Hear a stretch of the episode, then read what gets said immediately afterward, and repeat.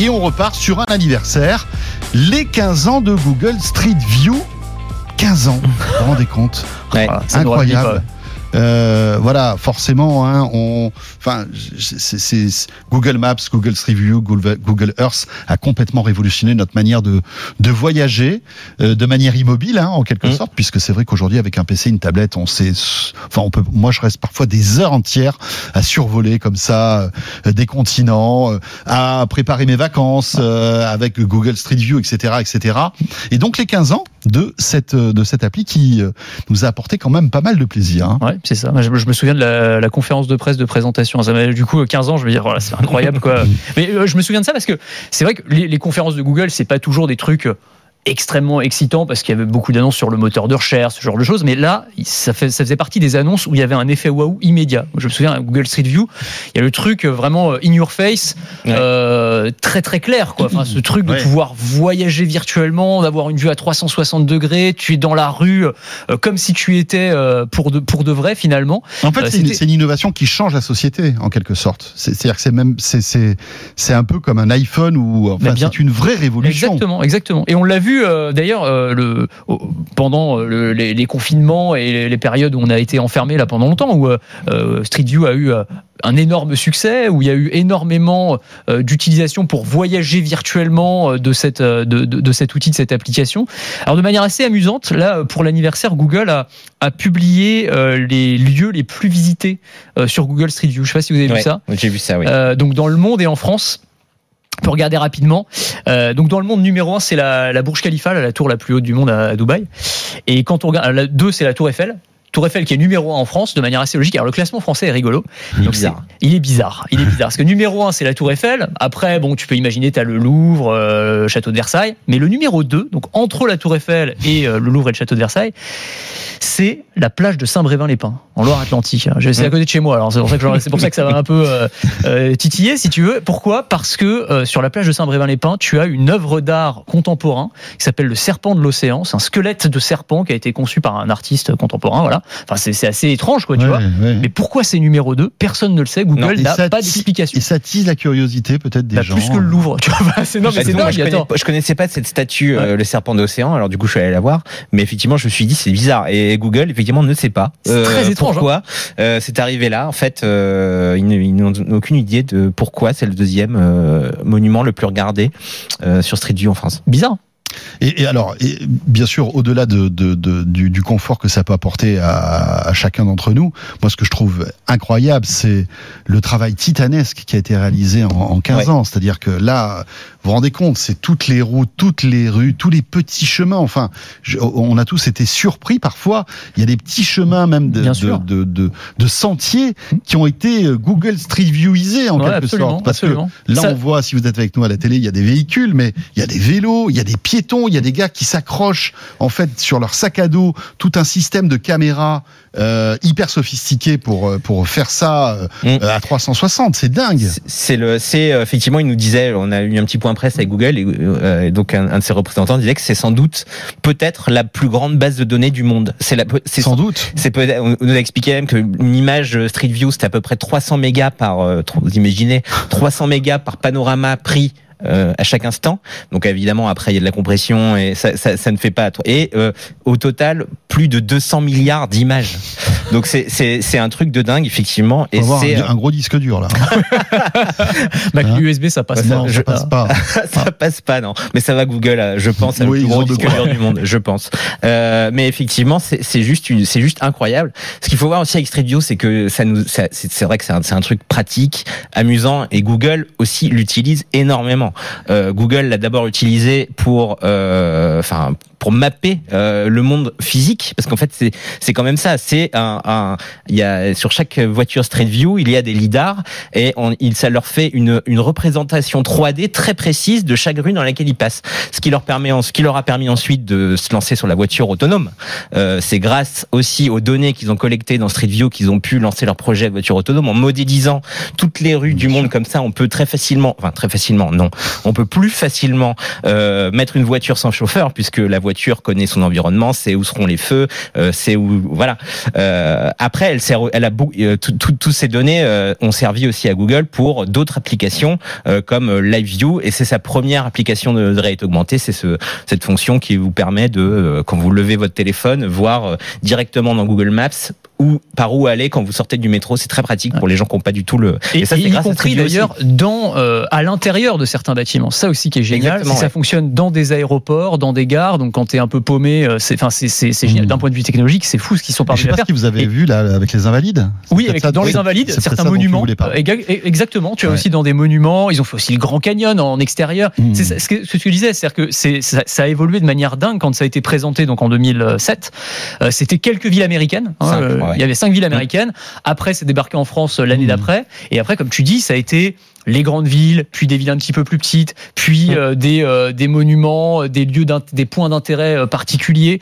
et puis il y a tout un écosystème qui s'est développé aussi à partir de Google Street View que je trouve fascinant. Moi, c'est mon côté joueur qui, qui ressort, mais tu as par exemple le succès d'un jeu alors, qui est très apprécié des streamers, c'est GeoGuessr. C'est génial. C'est génial, GeoGuessr, c'est ce jeu, pour ceux qui connaissent pas, où euh, en gros on va te, te mettre à un point de Google Street View n'importe où, au hasard, et tu dois te, te repérer le plus rapidement possible. Tu dois deviner où tu te trouves. C'est enfin le principe, je trouve, c'est génial, c'est ultra simple en fait. C'est basé juste sur l'architecture mm. incroyable qu'a mis en place Google, mais le principe du jeu est, d'une simplicité déconcertante. Euh, sauf que bah, tu peux y jouer pendant des heures et des heures. tu as des champions de GeoGuessr. Je trouve ça génial. Moi, je suis un gros fan d'escape game également.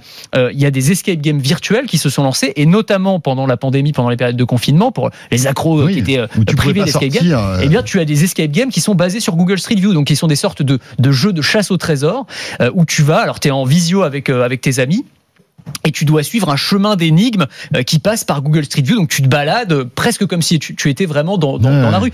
Enfin, je trouve que ce qu'on a réussi à faire à partir de Google Street View, c'est aussi, c'est aussi génial. Et euh, j'en profite d'ailleurs pour dire ce, qu'on, ce, que fait de nouveau Google Street View. Alors ça fait longtemps qu'il le fait, mais ça c'est aussi une fonction qui est vachement intéressante euh, parce que Google euh, ne se contente pas de prendre une photo à un instant T euh, d'une rue. Euh, il revient régulièrement dans les mêmes endroits. Alors on disait par exemple sur Paris, c'est à peu près tous les ans. En, tous les ans, il y a des voitures qui repassent dans les rues de Paris pour voir comment ça a évolué. Et la nouvelle fonction que présente Google là, alors elle existe déjà sur ordinateur, mais bon, elle est, elle est assez, elle est un peu caché et pas très utilisé, c'est qu'ils vont lancer sur smartphone la possibilité de remonter dans le temps euh, avec euh, sur Google Street View. Donc on pourra regarder non seulement la plus récente des images mmh. euh, acquises par la voiture, mais aussi les les, les, différentes des différentes images. Ce qu'on peut faire sur Google Earth d'ailleurs. Oui, oui, on peut le ah, vue satellite. Ah, exactement. Voilà. Et ça c'est assez marrant parce que ça peut, c'est vrai qu'on peut voir comme ça l'évolution de son quartier, de son de, de sa rue. C'est c'est c'est vraiment assez bluffant en fait à faire, euh, voir comment les arbres ont poussé, s'il y a des arbres qui ont été coupés. Alors ça va aussi servir, je pense, pour certaines municipalités, par exemple. Hein, ouais, ouais, non, mais c'est clair. Ce sera génial euh, à voir dans 20 ou 30 ans, tu vois, sur l'évolution. Parce que là, on a encore un laps de temps qui est relativement court, mais euh, c'est vrai que ça va être. Euh, bah, mine de rien, ça commence à compter parce que les premières photos sur Paris c'est 2008 et déjà tu commences à voir la différence. Tu commences à voir la différence. Bah, en 14 ans, c'est énorme. C'est une archive historique qui se met à jour quasiment en temps réel. Enfin, et c'est assez, c'est assez fascinant en fait aussi de ce côté historique, euh, au-delà de, de, juste la, le côté géographique, c'est assez, euh, assez et génial. je, et je pense aussi à toutes les personnes qui sont handicapées, qui euh, enfin, c'est un outil incroyable de d'évasion.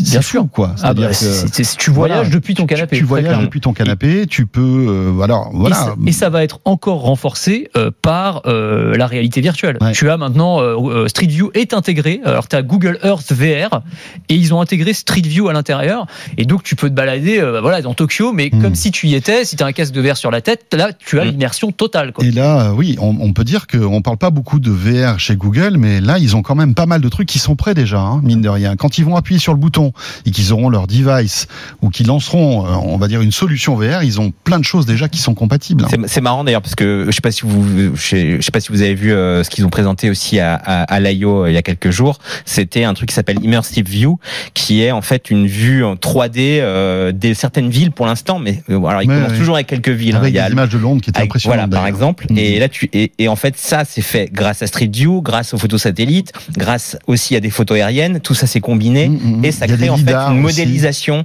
euh, com- euh, 3D d'une ville. Ouais. Et en fait, effectivement, ils le disent, grâce à Street View, ils, ils ont, ils ont employé le terme d'ailleurs à la conférence, hein, clairement. Ils ont commencé à parler de métaverse avec euh, effectivement euh, toutes ces technologies combinées. Ouais. On pourrait un jour se balader euh, dans une planète, on va dire euh, euh, 3D euh, créée par euh, Google. Mais Google va fait, nous euh, sortir un truc là. Bah, c'est ça, certain. ils ont le canevas sûr. quoi, ils ont Et vraiment voilà. le, le canevas, Ils encore une fois du métaverse, mais ils ont le canevas de, du monde Bien entier. sûr, donc ils attendent le bon oui. moment, mais ils vont appuyer sur le bouton, ça c'est certain. Euh, Puisqu'on est euh, dans Google, on va y rester. Euh, avec Anthony, euh, tu voulais nous parler de, ce, de cette première IA généraliste que Google est, a créée et qui est, paraît-il, impressionnante. Ouais, alors c'est ce qu'ils disent en tout cas.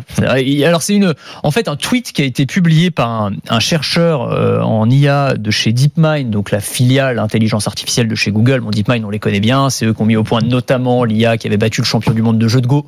Et plein d'autres choses, mais en tout cas, ils avaient beaucoup fait parler d'eux euh, grâce à ça. Et euh, il a publié un petit tweet The game is over. Euh, game over, donc la partie est pliée. En gros, voilà, l'intelligence artificielle, ça y est, on est les rois. C'est ce que ça voulait dire. Euh, et en gros, ce que disait euh, ce chercheur, c'est que Google euh, aurait mis au point la première intelligence artificielle générale, qui est un peu le, le graal dans le domaine des algorithmes. Alors, pardon, je vais, je vais probablement un peu trop simplifier, pardon pour les, les experts et les puristes qui nous écoutent, mais en gros, l'idée c'est que contrairement aux algorithmes qu'on a aujourd'hui, qui sont très monomaniaques, j'allais dire monotâches, ultra spécialisés, tu as par exemple des algorithmes pour faire conduire une voiture autonome, Mhm. par exemple, Euh, d'autres qui vont être capables de détecter un problème sur une image médicale. Donc ils ont une tâche très spécifique dans laquelle ils sont très performants. Eh bien, cette intelligence artificielle générale, elle, serait capable de, j'allais dire, de quasiment de, de, de, répondre et de réagir euh, comme le cerveau humain, c'est-à-dire déjà de comprendre. Ouais, de comprendre le contexte, qu'elle a en face. d'apprendre exactement c'est ça. Et de raisonner de façon logique d'apprendre de, de, raisonner de communiquer de passer d'une tâche à une autre de façon logique et de gérer plus de 600 tâches différentes. Donc je vous en donne quelques-unes. Euh, elle est capable, par exemple, de reconnaître et de classer des images, à faire du dialogue naturel avec des êtres humains, empiler des blocs en utilisant un bras robotique, jouer à des jeux vidéo écrire des poèmes et dans la plupart Oui. de ces tâches, elle s'en sort mieux que les humains. Alors pour les poèmes, euh, bon, faudra voir parce que c'est quand même très subjectif. Tu m'étonnes. Bon, je suis pas certain. Pour les poèmes, euh, tout ce qui est art et intelligence artificielle, Ouais. ça donne rarement des, des résultats incroyables. Mais pour les autres, elle s'en sort globalement pas trop mal. D'où ce, ce, ce tweet Mhm. qui a fait l'effet d'une bombe euh, et qui a été qui a fait pas mal polémique en vrai Oui. parce qu'il y a beaucoup de euh, je vais te laisser euh, enchaîner Eric mais en gros il y a beaucoup d'experts en intelligence artificielle qui se sont récriés en disant que Google faisait preuve d'arrogance que l'intelligence artificielle euh, générale on n'y était clairement pas encore et que bon ils se vantaient un peu mais que euh, c'était probablement pas si pas si Pas si révolutionnaire que exactement exactement ça. quoi. Eric. Euh, je pense que d'ailleurs c'est Luc Julia qui serait très bon pour Ouais. en parler, lui qui Et je pense qu'il serait sur très ce- très énervé. Il sur serait ce sujet. clairement énervé sur ce sujet. Mais effectivement, oui, ce qui, rappelons-le, lui euh, dit, euh, enfin, crie même que l'intelligence artificielle, alors n'existe pas, c'est l'un de ses bouquins Oui. sur ce sujet, et qu'on est loin vraiment d'une intelligence, euh, euh, voilà, artificielle en ouais. Voilà, générale. Parce qu'effectivement, ce terme est important. Ils ont utilisé le terme de artifici- ar- intelligence artificielle générale, ce qui veut dire effectivement, en gros, comme tu le disais, Anthony, que euh, il s'agirait d'une d'une IA qui serait capable de raisonner comme un humain et Hmm. en gros, c'est un peu le Graal, hein, euh, clairement. Hein, c'est euh, euh, voilà, on a on a enfin créé l'intelligence artificielle intelligente, ce qui n'est pas le cas aujourd'hui. la vraie intelligence la artificielle vraie finalement. intelligence artificielle. Sauf qu'effectivement, ce tweet euh, est un petit peu, sans doute, un petit peu euh, provocateur pour faire le buzz et tout ça, et qu'il a effectivement provoqué euh, pas mal de réactions, même de Yann Lequin, hein, Yann Lequin euh, qui est euh, patron de l'IA chez Meta et Oui. qui a une sommité Oui, hein, tout à de, de français pour le rappeler plus. français et, Ouais. et même breton. Je, Et même j'ajouterais. Euh, euh, Non, je crois que c'est Lannion non? Il a, je sais plus exactement d'où il est, mais bon, et voilà. Euh, mais en tout cas, bon voilà, il a, il a fait un petit message sur Facebook pour dire attention les gars, euh, calmez-vous. Euh, on on n'en est pas encore tout à fait là. Et c'est vrai que euh, beaucoup critiquent effectivement. Alors tu dis, je, je crois que c'est c'est 600 tâches qu'il est capable de faire, mais certains disent oui, mais d'accord, mais euh, nous, notre cerveau, ce n'est pas une collection de modules Non. euh, avec euh, tiens sur quoi je vais me mettre là, je vais me mettre sur euh, ma tâche, euh, je joue aux échecs. notre, voilà. effectivement, Notre, force, c'est- l'adaptabilité. Voilà. C'est ça. Et effectivement, ce que dit notamment euh, Yann Lequin, c'est qu'il faudrait qu'on invente de nouvelles manières d'apprendre aux ordinateurs, qui ne seraient pas forcément les, les, les réseaux, les réseaux neuronaux profonds qu'on connaît aujourd'hui, qui sont très utilisés, disais, mais peut-être euh, de leur apprendre à, à- à la vie comme un bébé, par exemple. Il faudrait trouver de nouvelles manières pour qu'éventuellement on arrive Mhm. à, à les rendre intelligents. Donc ça voudrait dire qu'ils aient d'énormes, énormément de capteurs qui découvrent la vie un peu comme on le fait nous. Mhm. Et ça suppose des défis incroyables. Donc effectivement, en tout cas, ce qui est sûr, par contre, demain cette histoire-là. ce hein. qui est sûr par contre, c'est qu'il faut pas non plus euh, dire que ce que ce qu'a fait DeepMind c'est c'est nul. Hein. C'est quand même une entreprise qui est extrêmement point, extrêmement pointue en matière d'IA, une sans doute des meilleures du monde, euh, et que leur leur leur leur, euh, leur software va faire avancer l'intelligence artificielle. Mais c'est vrai qu'il y a toujours tendance maintenant à faire le buzz un petit peu sur des sur Je me demande si c'est pas fait taper sur les doigts le gars après parce que euh, tu vois dans ce monde très feutré Ouais, des sûr, experts en bien IA sûr, bien qui sûr. sont pas du genre à se Mhm. vanter tu vois en général c'est des mecs qui Non. sont ultra cortiqués mais euh, les, les, les avancées elles se font plutôt discrètement et là le, le- son tweet a quand même fait l'effet d'une petite Mm. euh, d'une petite bombe mais c'est vrai c'est exactement ce que tu disais sur le fait que en fait il faudrait une IA qui apprenne comme un être humain c'est l'exemple que prend Luc Julia à chaque fois qui est frappant il Mhm. dit une intelligence artificielle aujourd'hui si tu veux euh, qu'elle reconnaisse un chat il faut lui montrer des centaines de milliers d'images de chats encore et encore et encore et encore et même comme ça une fois sur deux enfin Oui. Bon, elle peut, elle peut se elle peut se planter entre un chat et un, et un gâteau qui ressemble à un chat. tu vois. Enfin, des trucs très bêtes. Alors qu'un bébé humain, tu lui montres deux fois un chat et il va reconnaître un Ouais. chat toute sa vie Oui, sans, sans se tromper, tu vois. ouais. Et, et- et là, on en est très très très très Bien loin aujourd'hui. Donc c'est des modèles complètement différents qu'il Mm. faut qu'il faut inventer. Donc clairement, euh, on en est on en est pas là. En deux minutes, euh, alors bon, c'est beaucoup plus matériel. Hein. Uber qui teste la livraison de repas par robot en Californie. Euh, Excusez-nous, mais bon, voilà, hein, on se fait tous livrer les pizzas. On reste dans l'intelligence artificielle d'une certaine Oui, manière. Certes, certes. Euh, avec ce, ce, ce petit, cette petite armoire roulante, hein, en quelque sorte, c'est ça. C'est ça. Cette espèce de, de glacière roulante Ah oui, c'est bien, c'est bien décrit. C'est Voilà, exactement ça. Une glacière ça. roulante, qui est testée en Californie. Qui est testé en Californie, à Los Angeles notamment et à Santa Monica. Et donc le principe, bah, c'est que tu vas pouvoir passer ta commande comme tu le fais aujourd'hui euh, donc sur Uber Eats. Sauf qu'au lieu d'avoir un coursier à vélo, eh bien tu as ces petites armoires roulantes robotisées euh, qui vont euh, accepter la commande, qui vont aller vers le restaurant et puis qui vont venir jusque chez toi. ouais. Alors de manière autonome, elles seront quand même euh, supervisées à distance par un opérateur humain qui regardera Télécommandée ou pas? Non, alors a priori, elle se débrouille toute seule, mais il y a un opérateur humain qui, en cas de problème, s'il y a un obstacle, alors normalement elles sont censées Oui, euh, oui, éviter oui. les obstacles, enfin on sait jamais ce qui peut Mm. se produire, il peut reprendre la main, Euh, mais non, non, normalement ils se débrouillent tout seuls, ils sont censés rouler sur les trottoirs, éviter les obstacles, éviter les piétons, et une fois qu'ils arrivent devant chez toi, tu reçois un petit message avec euh, un code unique pour pouvoir déverrouiller la boîte et euh, récupérer ton repas. Donc voilà. Alors, la conclusion pour Eric, qui, je sais, va être sans doute contre. Non, non, non, non. Ah euh, bon, écoute, écoute, euh, Je me suis moi, dit. j'a- moi, j'attends de voir si ça va bien marcher, surtout euh, parce que bon là, c'est effectivement à Santa Monica, ils ont ils sont pas, ils ont pas pris beaucoup de risques euh, puisque c'est un des quartiers les plus chics de de Los Ouais. Angeles. C'est des grands- trottoirs, c'est des grands avec des trottoirs. trottoirs qui Ouais, font 10 avec des grands km de large déjà. J'attends Alors- de voir la place de l'étoile. euh, Euh, ça va être beaucoup plus compliqué dans certaines rues de Paris où euh, là, il faudra, euh, faudra qu'ils surfent entre les piétons, les vélos, Ouais. les trottinettes. Enfin, les coups de pied. J'aimerais bien voir si ça marche euh, vraiment, euh, sans doute. euh, c'est voilà, mais je je- j'aimerais bien le tester en tout cas, essayer juste une fois. Ouais, ouais, ouais. Euh, Mais tu sais que tout le monde est sur le coup, hein, parce que là on oui. parle d'Uber, mais Amazon est aussi sur Bien le sûr, coup, sûr, FedEx, aux États-Unis, tu as toutes les grandes chaînes de distribution, genre euh, Kroger, enfin des, des grandes épiceries, euh, des grandes chaînes alimentaires. Ouais. Donc euh, On sent que c'est le Graal, en fait. là, il y a vraiment un hein. truc. Et, et encore une fois, la crise sanitaire a été un accélérateur, parce qu'en Chine, ils ont développé ça à, Hmm. à- à marche forcée. Parce que euh, tout le monde était bloqué, donc pour éviter que Mhm. tout contact humain, eh ben on faisait des livraisons par euh, Mhm. par robot interposé. Donc ça, je pense qu'on aura l'occasion d'en reparler un certain nombre de fois. Eh bien voilà, ça sera le mot de la fin de ce de quoi je me mêle. Merci à tous les deux. Merci Eric. Merci. Eric Le Bourlou, euh, Salut, rédacteur en chef de zeronet.com et Anthony Morel,